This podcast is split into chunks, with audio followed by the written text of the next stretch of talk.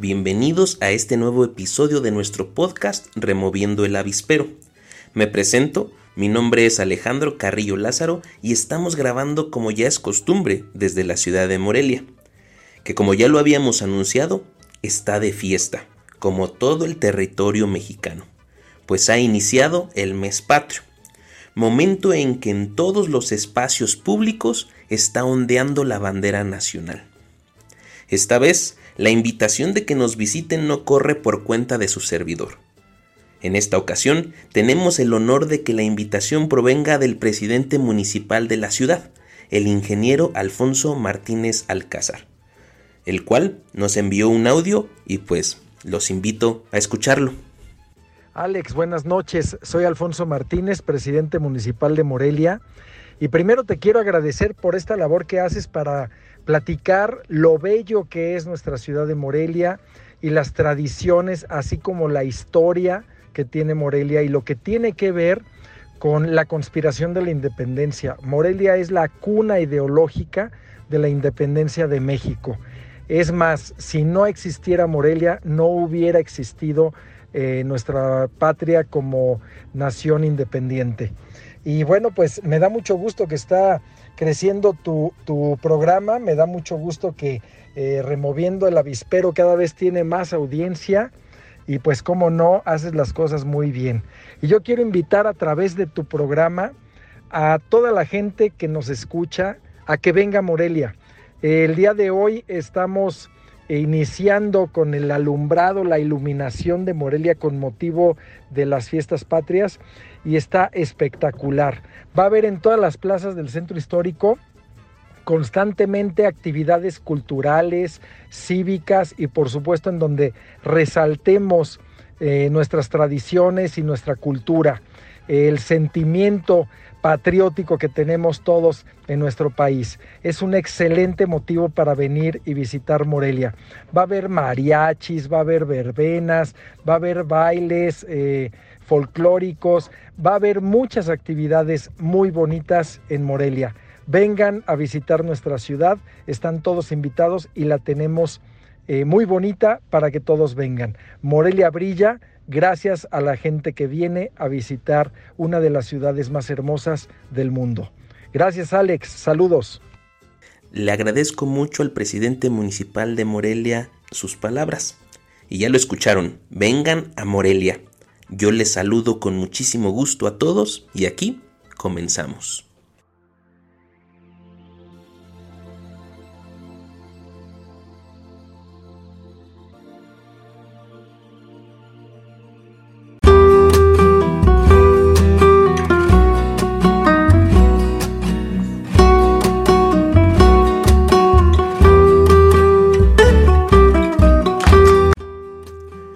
Esta vez le dimos un tono más mexicano a este episodio. Bueno, en el memorioso de la semana. El sábado 27 de agosto, en el estado de California, se convierte en el primer estado de la Unión Americana que aprueba la prohibición de venta de autos nuevos que consuman gasolina, esto a partir del año 2035 aunque parezcan muchos años, es importante porque se da la pauta para que la industria automotriz comience un proceso de renovación con más movimiento. Nuestro planeta es el único que tenemos para vivir, así que todo este tipo de medidas sean bienvenidas. El lunes 29 de agosto, un estudio revela que cada vez más personas entre los que destacan los jóvenes empiezan a renunciar a sus empleos por buscar una carrera en las redes sociales generando contenido con el propósito de vivir de ello. Esto nos está rebasando. Analicemos a nuestro alrededor. Empiezan a haber vacantes en muchos establecimientos, sobre todo en las ciudades más urbanizadas. El mismo lunes 29 de agosto se hace noticia que el Distrito Escolar de Missouri acaba de retomar el castigo corporal como medida disciplinaria para corregir el comportamiento de algunos alumnos. Cabe destacar que la medida tiene como pauta solo utilizarse cuando otros mecanismos disciplinarios no generen resultados. Yo creo que con esto inauguramos la era del mundo patas arriba. El martes 30 de agosto se anuncia que la nave de la misión DART de la NASA impactará contra un asteroide el 26 de septiembre. Esto se convierte en el primer ensayo que tiene como propósito un sistema de defensa planetario. Alguna situación de emergencia de este tipo nos hará vernos como iguales algún día, donde los rusos, los ucranianos, las Coreas, Estados Unidos y cada país de esta tierra tengan como prioridad defendernos del exterior y no andarnos peleando entre nosotros. El miércoles 31 de agosto se amanece con la noticia de que habría muerto después de una enfermedad larga el último presidente de la ex Unión Soviética, Mikhail Gorbachev. En él se sustentaron dos grandes reformas que condujeron a la llegada de nuevos países y a la caída de la división mundial entre dos grandes ideologías. La reforma de la Glasnost, que quiere decir transparencia en ruso, y puso también un nuevo camino para acabar con la opacidad del régimen soviético. Y la otra reforma, la perestroika, que significa reestructuración, y puso en marcha la apertura económica de aquel territorio. Si no me creen la trascendencia de estas acciones, solo busquen en internet fotos del primer McDonald's en Rusia. En estas fotos se pueden ver las enormes filas de la población para comprarse su hamburguesa. El jueves, primero de septiembre, el presidente Andrés Manuel López Obrador utilizó el recinto del Palacio Nacional para rendir un informe a la población de lo que ha acontecido en su administración pública federal. Hay que destacar una cosa, y no hay que confundirnos, los informes de gobierno no son discursos públicos, el informe realmente se entrega al Congreso de la Unión para que éste en sus cámaras desglosen el informe y lo corroboren contrastándolo con las realidades. Sin embargo, es ya costumbre que el presidente en turno haga actos de este tipo. Así lo han hecho sus antecesores. Destaca mediáticamente, hablando del discurso, lo popular que mantiene en sus palabras la transformación y los resultados reales no informados por los medios de comunicación, los otros datos. En ello también destaca la posición contra el neoliberalismo y el bloque conservador, ambos conceptos definidos por el mismo presidente, lo que en pocas palabras el discurso se sintetiza de esta manera. Vamos bien, pero iríamos mejor de no ser por nuestros enemigos. El presidente no ha bajado su aprobación, lo cual garantiza la permeabilidad de que el discurso sea bien recibido por sus simpatizantes. Esto fue algo que ha acontecido en esta semana. Mantengámoslo en nuestra mente por un tiempo más.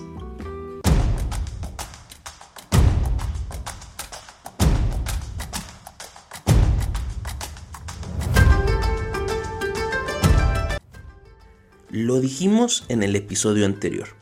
Este catorceavo episodio forma parte de una segunda entrega respecto a un conjunto de valores o principios en los que se fundamentan las naciones, sobre todo las democráticas. El primer episodio lo tratamos sobre la justicia.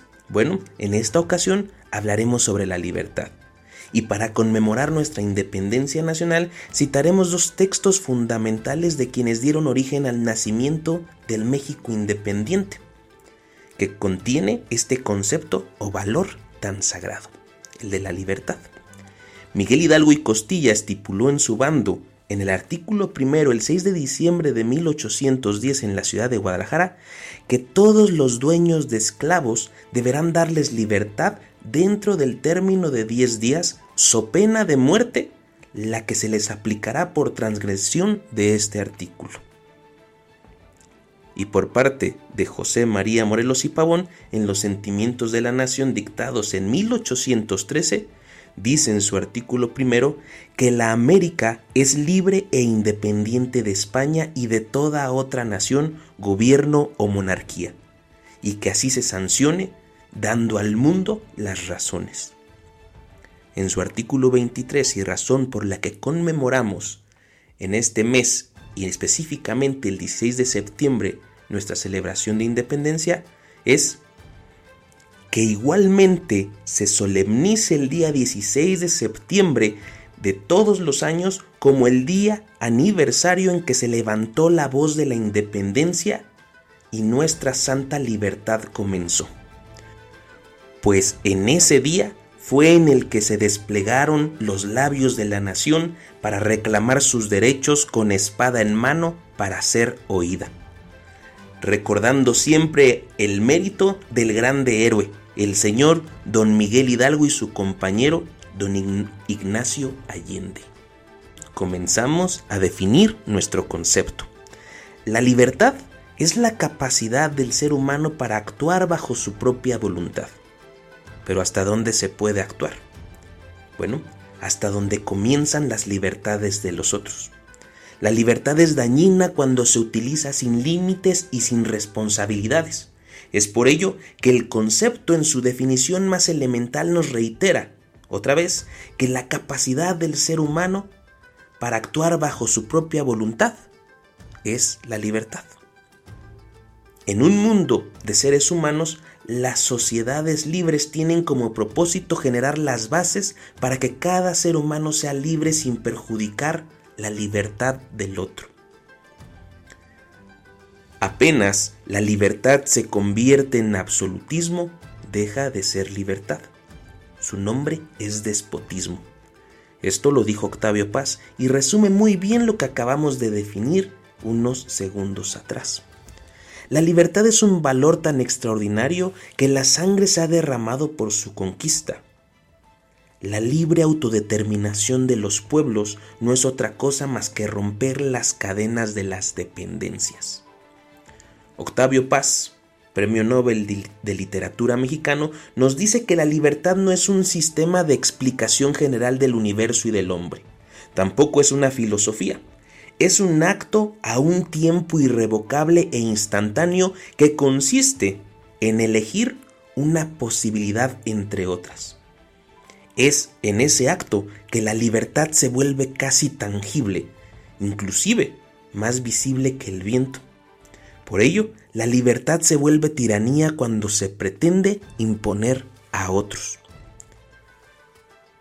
Rosa Luxemburgo cuando se disolvió la Asamblea Constituyente rusa, dijo, la libertad de opinión es siempre la libertad de aquel que no piensa como nosotros. Y es aquí donde la libertad encuentra su verdadera constitución. Imaginemos una isla con un solo individuo en ella. ¿Ese individuo es libre? O para ahondar más en el concepto, imaginemos al rey del principito, al rey que está solo la pregunta es, ¿este rey es realmente un monarca? ¿Verdad que no? La libertad es solo libertad cuando se encarna y se enfrenta a otra conciencia, a otra voluntad. Mi libertad comienza en el reconocimiento de las otras libertades. Hay distintos pensadores que han hablado acerca de este concepto. John Locke, John Stuart Mill, Isaiah Berlin, todos ahondaron en este valor humano fundamental y analizaron la necesidad de que el Estado propiciara los mecanismos para mantenerla, aumentarla con los límites necesarios para que ésta no se disuelva. Lo que significa la libertad, dijo Tom Steppard, es que se me permita cantar en mi baño tan alto como para no interferir con la libertad de mi vecino para que él cante una melodía diferente en el suyo. En este capítulo hablamos de libertad porque no hay esencia humana más pura y más digna para defenderse. La libertad es, en este sentido, como la justicia, un camino constante, no un objetivo. Yo, esta vez me despido con una frase de Thomas Paine. Aquel que quiere proteger su propia libertad debe defender hasta su enemigo de la opresión. La libertad es un bien muy preciado y su máximo ejercicio a veces se ve representado en la palabra no. Esta es finalmente una opción más a elegir. Esto fue Removiendo el avispero. Nuestro siguiente número tratará sobre la igualdad. Yo les deseo un excelente fin de semana. Te invito a seguir las redes sociales de este podcast y también Reitero el agradecimiento al presidente municipal de Morelia, el ingeniero Alfonso Martínez Alcázar, por acompañar este episodio con sus palabras. Yo me despido de ustedes. les quiero comentar que estos episodios son muy cortos, pero tratan de ahondar mucho en el concepto del cual hablamos. Hay muchísimas cosas que se pueden leer y que podemos entender en esos textos lo que tratan este tipo de valores y de conceptos como lo es la justicia, la libertad, la igualdad. Esto solamente es para empezar a remover el avispero. Espero que tomen libros, que se pongan a investigar, no necesariamente son libros físicos, el Internet nos puede ayudar mucho. Les agradezco mucho y les deseo un excelente fin de semana y a los mexicanos un buen inicio de mes patrio.